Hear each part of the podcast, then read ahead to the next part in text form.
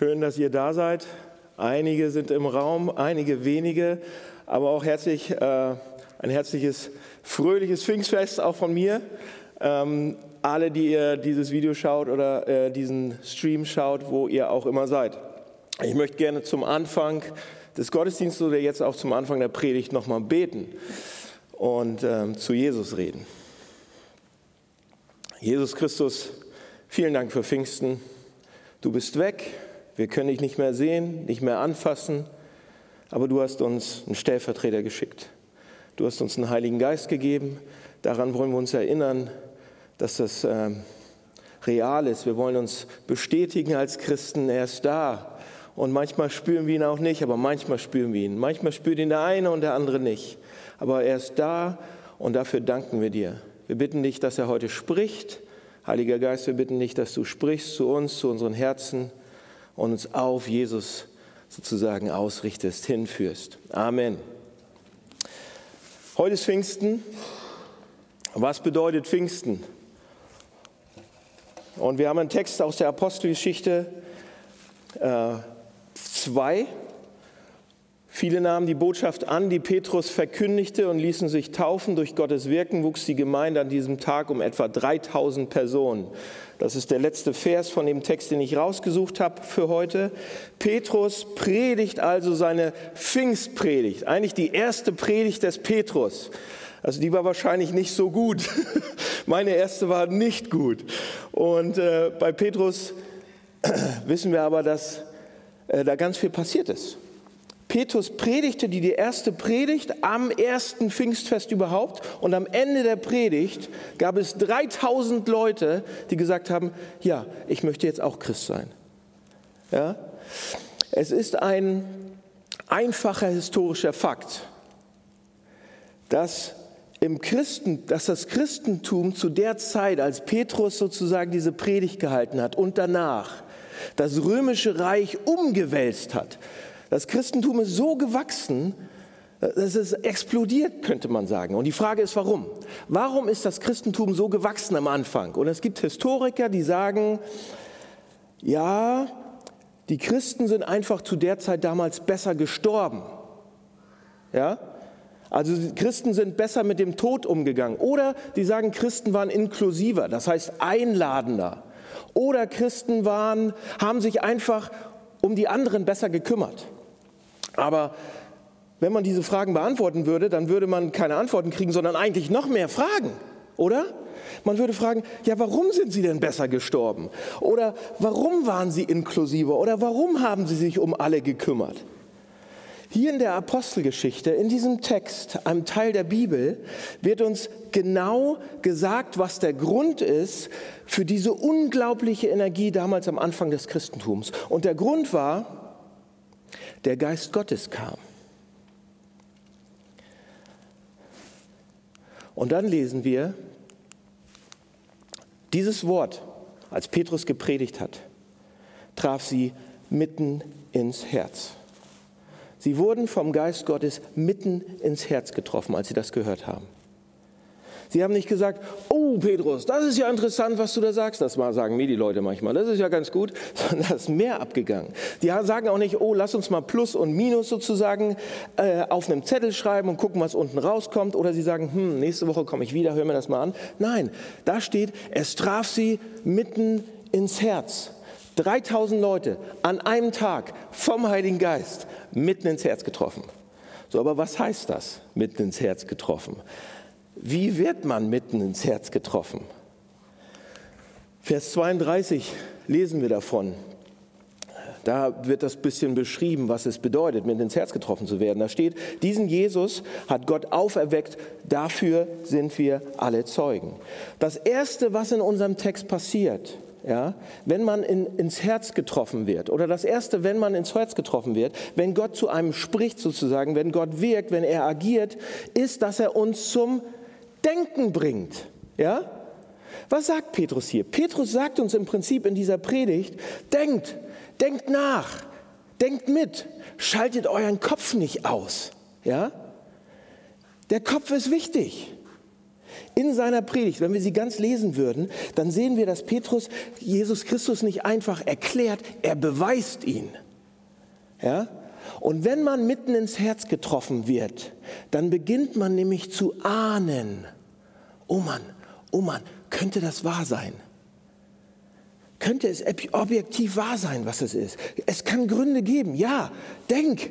Es hört sich plausibel an. Es trifft. So geht's los.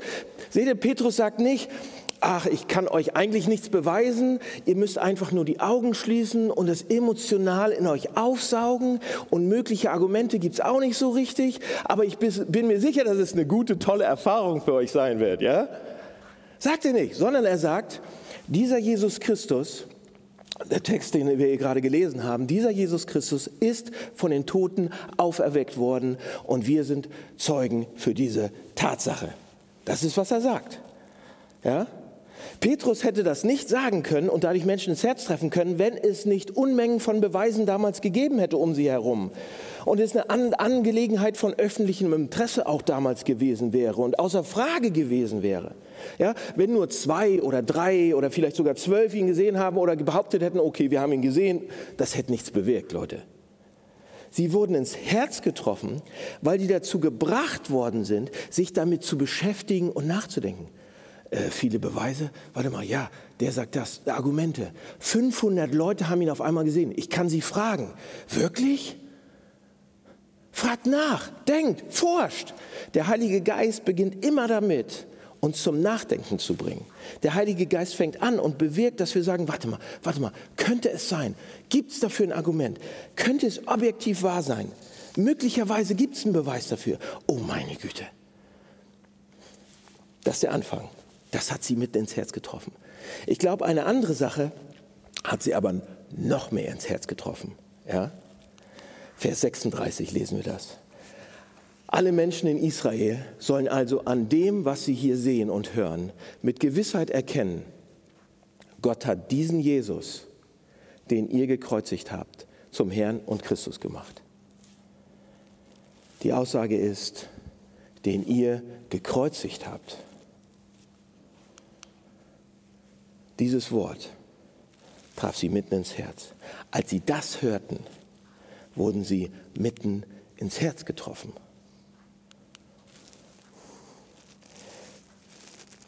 Dieser Satz,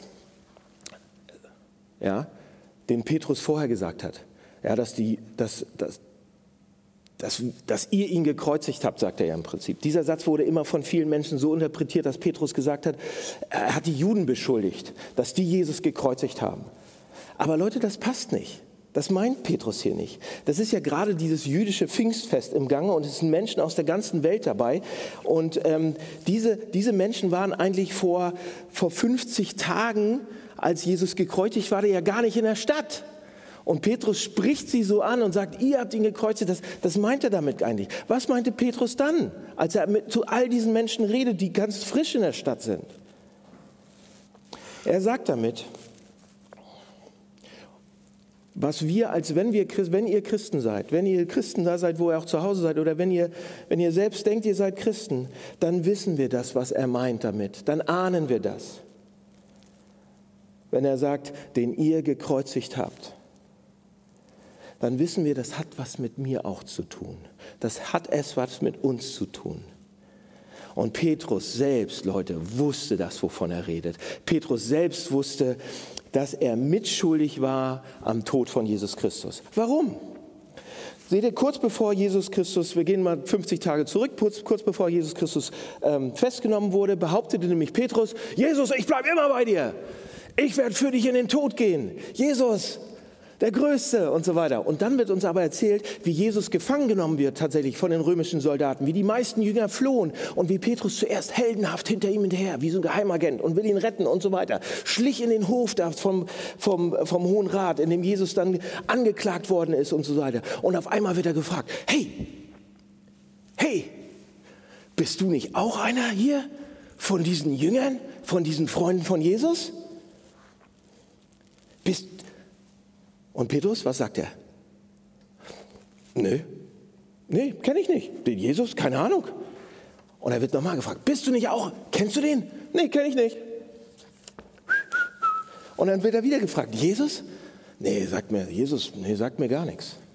Dreimal wurde Petrus angesprochen. Und in dem Augenblick, das beim dritten Mal, dreht Jesus sich um und er sieht Petrus in die Augen, weil die sich da im Tempelhof, äh, in diesem Vorhof da sehen. Und Petrus sah ihm direkt in die Augen. Und er sah, wie Jesus unter den Soldaten gelitten hatte da, bereits. Und wie, er, und, und wie es ihm auf einmal klar wurde, was er da in dem Moment getan hatte. Und Petrus fing an, bitterlich zu weinen und, und ist weggelaufen. Wie mussten, wie mussten Jesu Augen da ausgesehen haben und wie musste Jesu Gesicht wohl ausgesehen haben in dem Moment, als Petrus ihn angeschaut hat? Rot, grün, blau geschlagen, geschlagen von Soldaten, zerschmettert, die Dornkrone bereits auf, Blut überall, die Augen zugeschwollen, Blut und Spucke läuft runter, weil sie ihn angespuckt haben. Petrus sah Jesus sterben wegen ihm, wegen dem, was Petrus wusste genau von seiner Mitschuld in dem Moment. Er wusste genau, dass Jesus wegen ihm starb. Er hatte es direkt mitbekommen, dass sein Versagen ihn auch ans Kreuz gebracht hatte. Und, und die Aussage von Petrus Predigt, jetzt, den wir heute gelesen haben in Apostel äh, 2, ist eben nicht, dass er sagt, oh, ich bin besser als ihr, ihr habt ihn gekreuzigt. Nein, nein, nein, das, was da eigentlich steht, ist, auch ihr habt ihn mit ans Kreuz gebracht. Auch ihr. So, wie haben sie ihn jetzt mit ans Kreuz gebracht, wenn sie doch gar nicht dabei gewesen sind? Wie haben wir ihn denn ans Kreuz gebracht, wenn wir gar nicht dabei gewesen sind? Christen ahnen das. Christen wissen das. Wenn man ins Herz getroffen wird, dann ahnt man, dann weiß man das, dass man nicht im Reinen ist mit Gott. Warum? Weil ich mich auch oft genug daneben benommen habe, weil ich ihm auch genug, oft genug im Stich gelassen habe. Oder mit dem biblischen Begriff, weil ich auch sündhaft bin, indem ich eben gegen Gott bin, indem ich nur für mich bin, indem ich gegen andere bin, indem ich ungerecht bin. Und Petrus sagt, ihr habt ihn auch mit ans Kreuz gebracht, auch ihr. Und als sie das hörten, traf sie mitten ins Herz. Seht ihr, alles, was der christliche Glaube und damit auch die Kirche zu bieten hat, liegt in dieser Erkenntnis. Das ist der zentrale Punkt im christlichen Glauben. Das ist der Unterschied zu einer, zu einer Religion, zu einer religiösen Person. Das ist, was uns zu einem Christen macht, was euch zu einem Christen macht. Meine Schuld hat Christus mit ans Kreuz gebracht. Wegen mir. Ich bin mitschuldig. Er ist wegen mir gegangen. Vorher wussten wir oder Sie vielleicht auch, okay, dass man Gottes Gebote gebrochen hat. Aber jetzt wussten wir, dass wir, wissen wir, dass wir Gottes Herz gebrochen haben. Vorher haben wir vielleicht Regeln gehorcht, weil wir gedacht haben, oh, ähm, ich muss diese Regeln, auch wenn sie ungerecht oder streng sind oder so, ich muss die befolgen, sonst passiert mir irgendwas Böses, sonst wird Gott sauer auf mich. Oh, ich habe dieses Gebot gebrochen. Für hoffentlich kriege ich jetzt nicht keinen rüber und hoffentlich hat er mich immer noch lieb. Aber wenn es dich ins Herz trifft und ich weiß, ich habe ihn ans Kreuz gebracht. Er ist für mich gegangen. Schau dir an, was er für dich gemacht hat. Für mich. Das bringt mein Herz zum Schmelzen. So wie? Wie bringt das mein Herz zum Schmelzen? Seht ihr, da ist ein Ritter. Ein Ritter kommt auf seine Burg zurück und er will, er kommt von der Reise und will sofort seinen Sohn sehen. Ja, und er kommt in das Zimmer, wo der Sohn sonst immer in seinem Bettchen liegt.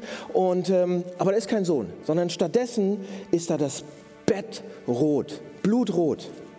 Und daneben sitzt sein Hund, ein tolles Tier, sein Lieblingshund, den er immer hatte. Ein großes Tier, ein starkes Tier, kräftiges Tier. Und er ist blutüberströmt und hechelt. Und der Ritter denkt nicht lange nach und er zählt eins und eins zusammen und er zieht sein Schwert und voller Wut tötet er den Hund. Dann geht er ins Nebenzimmer. Und was sieht er da?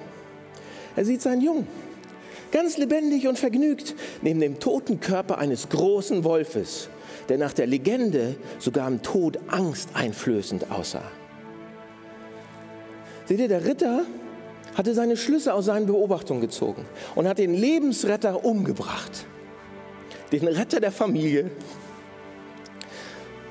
Vielleicht bewegt uns diese Geschichte. Vielleicht trifft sie unser Herz, obwohl es eigentlich nur ein unbekannter Hund aus Wales ist, so irgendwie. Aber genauso wurden die Menschen damals von der Predigt des Petrus bewegt, weil sie erkannten, dass sie Gott als Feind behandelt haben.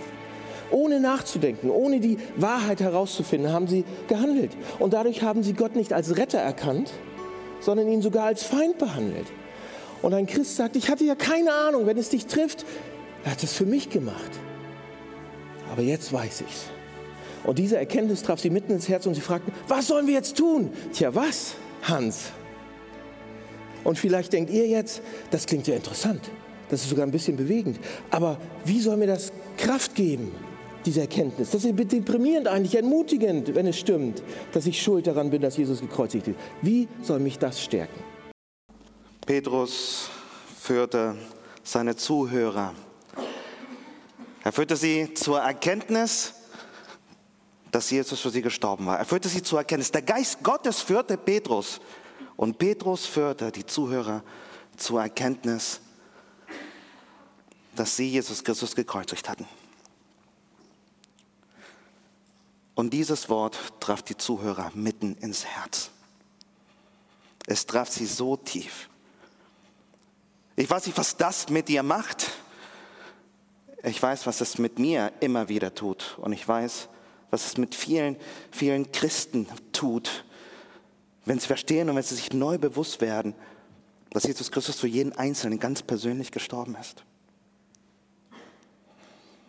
Dieses Wort traf die Zuhörer mitten ins Herz. Und was passiert, wenn das Herz getroffen ist? Man fragt. Und so kamen sie zu Petrus, sie kamen zu den Jüngern und fragten, Brüder, was sollen wir tun? Nun, im Christentum geht es nicht darum, was wir tun. Es geht immer darum, was Christus für uns getan hat. Es geht immer darum, um was Gott durch Jesus getan hat. Aber wenn das Herz berührt ist, so habe ich das selbst erfahren oder so erlebe ich es immer wieder. Wenn das Herz berührt ist, dann ist die natürliche Frage, was kann ich tun? Was soll ich jetzt tun? Ich war zehn Jahre lang Radiosprecher einer spanischen Sendung die wurde in Spanien und Lateinamerika ausgestrahlt. Und ähm, ich werde nie vergessen, einmal meldete sich jemand zurück, der die Radiosendung hörte, der, der vom Geist Gottes, ähnlich wie hier in unserer Geschichte, ja, das Herz berührt bekam. Und sie stellte die Frage, was soll ich jetzt tun?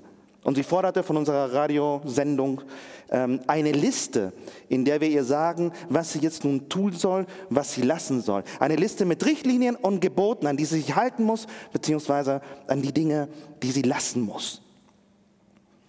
Und wir, wir lächelten und schrieben ihr zurück, genau darum geht es nicht. Es geht nicht darum zu tun oder zu lassen. Es geht um was ganz anderes. Und wir versuchten ihr nochmal zu erklären, dass es um die Dinge geht, die genau Petrus hier anspricht. Die Antwort, die Petrus gibt, ist, kehrt jetzt um, lasst seinen Namen über euch ausrufen und bekennt euch zu ihm. Dann, dann wird Gott eure Schuld vergeben. Und das war der erste Gedanke, den er damals los wurde. Als sie fragten, was sollen wir tun? Als wir in der Redaktion gefragt wurden, was soll ich tun? War die Antwort ganz einfach, lass dir vergeben. Das ist das Erste, lass dir vergeben. Vielleicht bist du schon jahrelang mit Jesus unterwegs. Vielleicht ist das irgendwann mal passiert in deinem Leben. Vielleicht hast du vergessen, was es ist, nochmal jeden Tag zu ihm zu kommen und die Kraft der Vergebung zu erleben. Denn genau das ist Vergebung. Es ist eine Kraft und sie schenkt Kraft. Ich habe eine Macke. Ah, ich habe viele Macken. Ja, fragt meine Frau. Aber eine meiner Macken ist, dass ich, äh, mir fällt es schwer, abends äh, einzuschlafen. Und Netflix und viel Gebet machen es möglich, aber mir fällt es schwer einzuschlafen. Und das hat was damit zu tun, dass ich, sobald ich mich hinlege, Ruhe finde, die Augen schließe, da, da geht der Film ab. Ich fange an den Tag, äh, ich, ich denke an den Tag nach, an alles, was passiert ist, an alles, was ich erlebt habe. Ich lasse den Tag Revue passieren. Aber weil ich so ein kleiner Perfektionist bin, ja, fällt mir sofort auf, was ich alles falsch gemacht habe am Tag. Und damit rede ich nicht unbedingt von den großen Sünden, die natürlich auch, aber die kleinen Dinge, die Sachen, die ich nicht hätte sagen sollen, die Sachen, oh, wo, wo, ich, wo ich Fehler gemacht habe, einfache Fehler. Und dann dreht sich der Film ab und sagt, Mann, bin ich doof, ey. hätte ich nicht tun sollen, hätte ich nicht sagen dürfen, hätte ich machen dürfen. Irgendwann schlafe ich ein Aber ich schlafe eigentlich nur deswegen ein, weil ich mir bewusst werde, dass es jemanden gibt, der Vergebung schenkt. Für die kleinen und für die großen Dinge. Dass es jemanden gibt, der es mir gestattet, am nächsten Tag aufzustehen und neu anzufangen. Die Kraft, die mir ermöglicht, meine Macken beiseite zu schieben und diese Fehler zur Seite zu schieben, die mich so nerven, ist die Kraft, die aus der Vergebung kommt, die Gott in Jesus ausspricht. Gandhi sagte, der Schwache kann nicht vergeben. Vergeben ist eine Eigenschaft der Starken. Ich glaube, Jesus würde dazu nochmal einen draufsetzen und würde sagen, noch stärker, noch stärker ist der, der es schafft, sich vergeben zu lassen. Denn es ist stark, es ist Stärke, Schwäche einzugestehen. Es ist Stärke, in den Spiegel zu schauen und wirklich sich eingestehen zu können, ich bin jemand, der es alleine nicht schafft. Ich brauche Vergebung. Und wenn du das kannst, wenn du das schaffst, wird Kraft freigesetzt, wird neue Lebensenergie freigesetzt. Das ist etwas, was der Geist Gottes schenkt. Der Text geht weiter.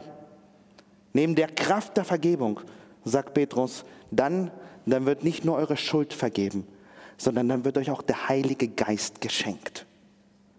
Schenken etwas geschenkt zu bekommen bedeutet, dass du es dir nicht verdient hast.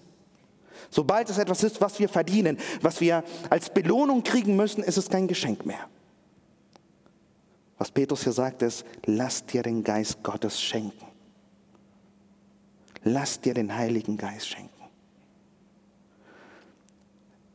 Es gibt so viel über den Heiligen Geist zu sagen und der Gottesdienst reicht nicht aus, dieser Rahmen reicht nicht aus. Wir haben oft eine Vorstellung, die ist näher bei der Macht von Star Wars als tatsächlich bei der Person des Heiligen Geistes. Irgendwo ist der Heilige Geist wie die Force ähm, ein undefinierbares Ding, das, äh, wenn du mit deinem geistlichen Lichtschwert oder ja, mit, mit deiner geistigen Lichtbibel in der Lage bist, gut zu trainieren, da wird diese Macht dich zu einem Meister machen. Und du wirst wachsen und vorankommen. Es gibt Kraft aus dem Geist Gottes. Ja, ähnlich wie bei Star Wars. Wir wissen, von wem Lukas sich das abgeschaut hat. Aber das ist nicht alles. Es gibt so viel über den Heiligen Geist zu sagen. Das, was ihm wichtig ist zu vermitteln, ist, dir zu erzählen, ist, dass der Geist Gottes, er ist Gott. Es ist eine Person, nicht irgendeine undefinierte Macht. Und das größte Wunder, was hier an Pfingsten geschieht, ist, dass Gott sagt, ich werde nicht mehr, ich werde nicht mehr in Tempel wohnen, ich werde mich nicht mehr fern von den Menschen halten. Ich werde Wohnung in den Menschen beziehen. Jeder, der Vergebung annimmt, jeder, der an mich glaubt, zu dem werde ich kommen und werde, werde mit ihm, mit ihm leben, Gemeinschaft haben. Das ist der Geist Gottes, Gottes Anwesenheit, Gottes Gegenwart in unserem Leben. Und ja, das ist komisch, ja, das ist freakig, das, das ist kaum zu erklären und kaum zu verstehen. Aber wenn du die Erfahrung gemacht hast, dann weißt du, wovon ich spreche. Es passt nicht in meinen Kopf hinein. Gott, seine Gegenwart ist in mir, ist in dir, wenn du, wenn du Jesus nachfolgst. Kaum zu verstehen und dennoch etwas Wunderbares zu erleben. Ich frage mich oft, hätte es, hätte es nicht eine andere Möglichkeit gegeben? Ich bin Jesus-Fan und ähm, ich, ich denke darüber nach, was wäre, wenn Jesus, wenn Jesus hier geblieben wäre, wenn Jesus nicht hätte gehen müssen. Aber Jesus sagte, es ist besser, dass ich gehe. Wie kann das besser sein, Jesus? Es ist besser, dass ich gehe, denn wenn ich nicht gehe, dann würdet ihr nicht den Geist Gottes empfangen, den Tröster, die Gegenwart Gottes in eurem Leben. Mich habt ihr neben euch. Aber wenn ich gehe, kommt mein Geist und er wird in euch wohnen.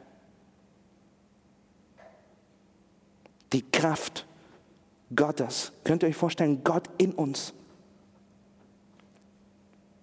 Der Heilige Geist sprengt mit seiner Kraft jede, jede Vorstellung des damaligen Lebens. Jedes religiöse Leben wird durch den Geist Gottes gesprengt.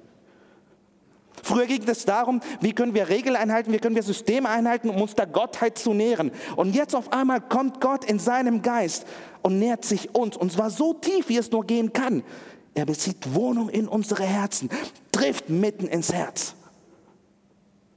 Wie geht das denn? Ich weiß es nicht. Aber das ist das, was er schenkt.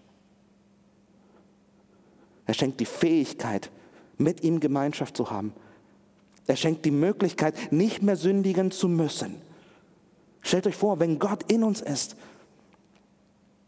die Befähigung, mit ihm Gemeinschaft zu haben, die Befähigung, nicht mehr so leben zu müssen, wie wir, wie wir es gewohnt sind. Ich bin ein Typ, der gerne optimiert. Ich würde mich so gerne selbst optimieren, aber ich weiß ganz genau, durch Eigendisziplin kriege ich das nicht hin. Es gibt keine Möglichkeit der Selbstoptimierung. Sie, sie endet irgendwo. Aber stell dir mal vor, der Geist Gottes in dir, der auf seine Art und Weise sensibel, sanft die Veränderung anstößt, die wir brauchen. Und vielleicht bist du nicht der Typ, der gerne hört, dass du Veränderung brauchst, aber wenn du und ich ehrlich sind, wenn wir in den Spiegel schauen, wir brauchen Veränderung. Und wir sind nicht in der Lage, sie selbst zu produzieren. Das wissen wir. Es ist, es ist mehr mit uns los und es stimmt weniger mit uns, als wir bereit sind, oft zuzugeben. Wir kriegen es allein nicht hin. Peter Strauch sagte mal, die entscheidende Frage ist denn nun nicht, Christen den Heiligen Geist haben, sondern die Frage wird immer sein, hat der Heilige Geist uns? Wie viel Raum? Es geht nicht ums Tun, es geht nicht ums Leisten, es geht nicht um Disziplin. Es geht darum, diese Gegenwart Gottes, den Heiligen Geist Raum in unserem Leben zu geben, ihn uns führen lassen, ihn uns leiten lassen.